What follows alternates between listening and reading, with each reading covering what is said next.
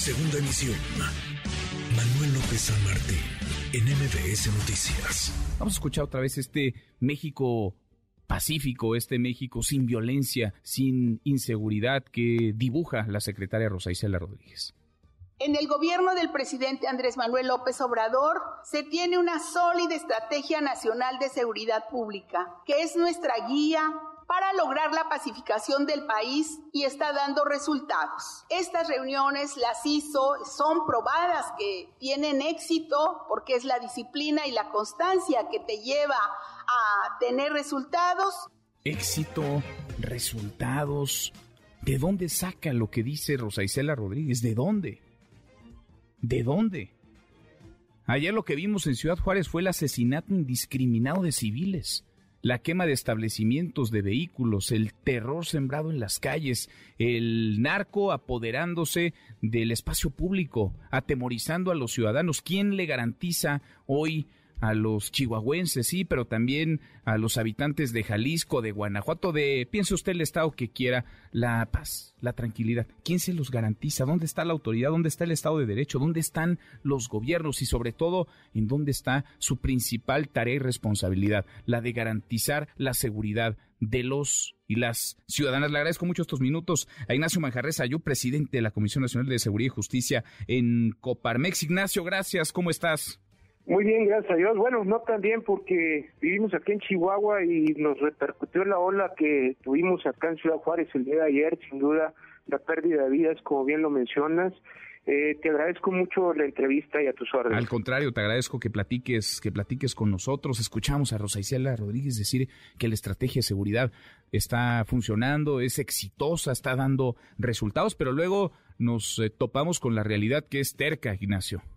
Sin duda pues eh, como se dice coloquialmente, bueno, pues nosotros como ciudadanos tenemos otros datos y sobre todo la sensibilidad de lo que se nos está pasando en los diferentes territorios de la República Mexicana, el sector empresarial siendo afectado a través de la, destrucción, a través de la quema de, de, de, inmuebles y todo lo que afecta en la economía, sin duda este tipo de, terrorismo, hay que decirlo claramente, porque está infundiendo un miedo, un terror ante la población.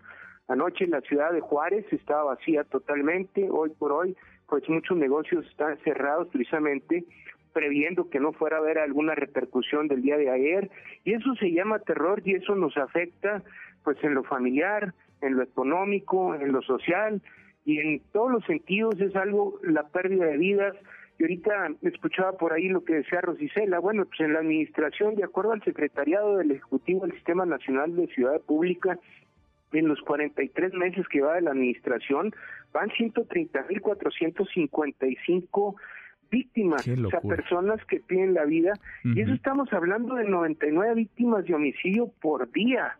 Entonces, bueno, pues perdón que nosotros traigamos otros datos que desgraciadamente o agraciadamente es la misma fuente que de alimentación que es el Secretariado del Ejecutivo del Sistema Nacional de Seguridad Pública. Esto, además de violencia e inseguridad, raya en el, en el terrorismo, Ignacio, porque lo que observábamos ayer en Ciudad Juárez, pues es el ataque contra población civil, es decir, es llegar a balacear, a masacrar a quienes están en un establecimiento haciendo alguna compra, trabajando, es decir, son gente que ni la debe ni la teme, que está por ahí, que está pasando por ahí, que está haciendo su vida cotidiana. Exactamente, y como bien lo decimos, es un terrorismo, porque ya no sabemos por dónde andar y que nos vaya a tocar una bala perdida, como se dice coloquialmente. Sin duda lo que pasó en Juárez es un hecho lamentable como el que pasó en Jalisco y Guanajuato, donde pues eh, ya no es, como dicen ahí las autoridades, que son enfrentamientos entre los grupos.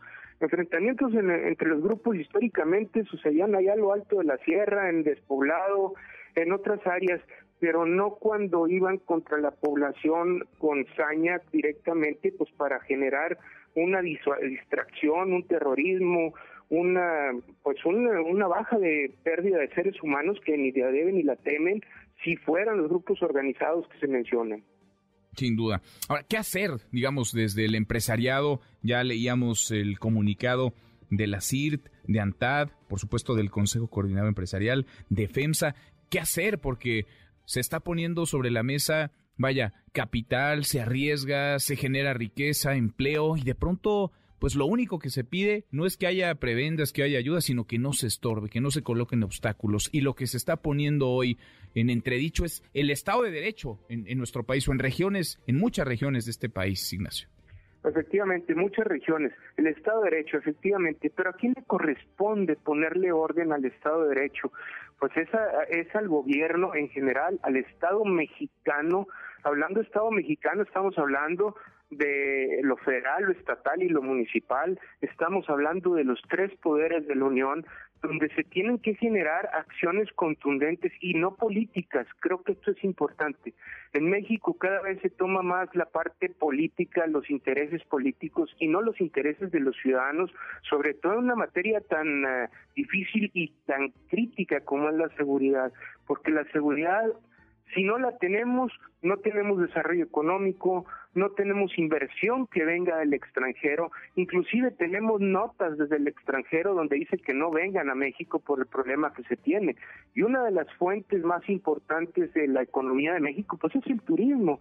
Entonces, sin duda, exigirle como ciudadanos al Estado mexicano, a los tres poderes, que no lleven eh, esta situación de la inseguridad al terreno político, sino al terreno de la inteligencia, al terreno del fortalecimiento de los cuerpos policíacos, desde la parte que tiene que ver con los municipios, las policías municipales, las estatales y sin duda también la Guardia Nacional, que deben de ser coadyuvantes una de la otra para tener una tranquilidad en las ciudades. Y de y lo que ha pasado pues sin duda hay que exigirle al Estado mexicano que dé con los delincuentes, pero los reales delincuentes del problema, no chivos expiatorios donde quieran parar la parte mediática, donde quieran parar el, el comentario de que ya se detuvo a alguien y realmente pues no se tengan las pruebas científicas como maneja la ley de poderlos eh, consignar ante los jueces y que ya el Poder Judicial sea el que se encargue de imponer las penas.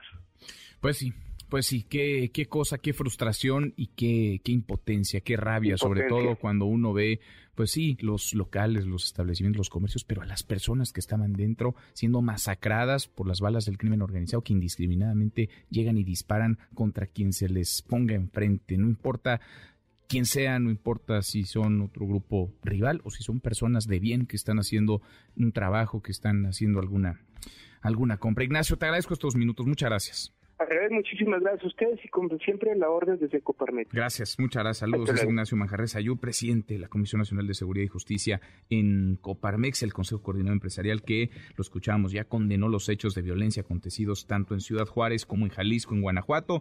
Dicen porque el crimen organizado busca desestabilizar e infundir miedo entre las familias mexicanas, diría yo, no solamente lo buscan, sino que lo han conseguido, han logrado desestabilizar e infundir miedo en buena parte del territorio nacional. Noticias.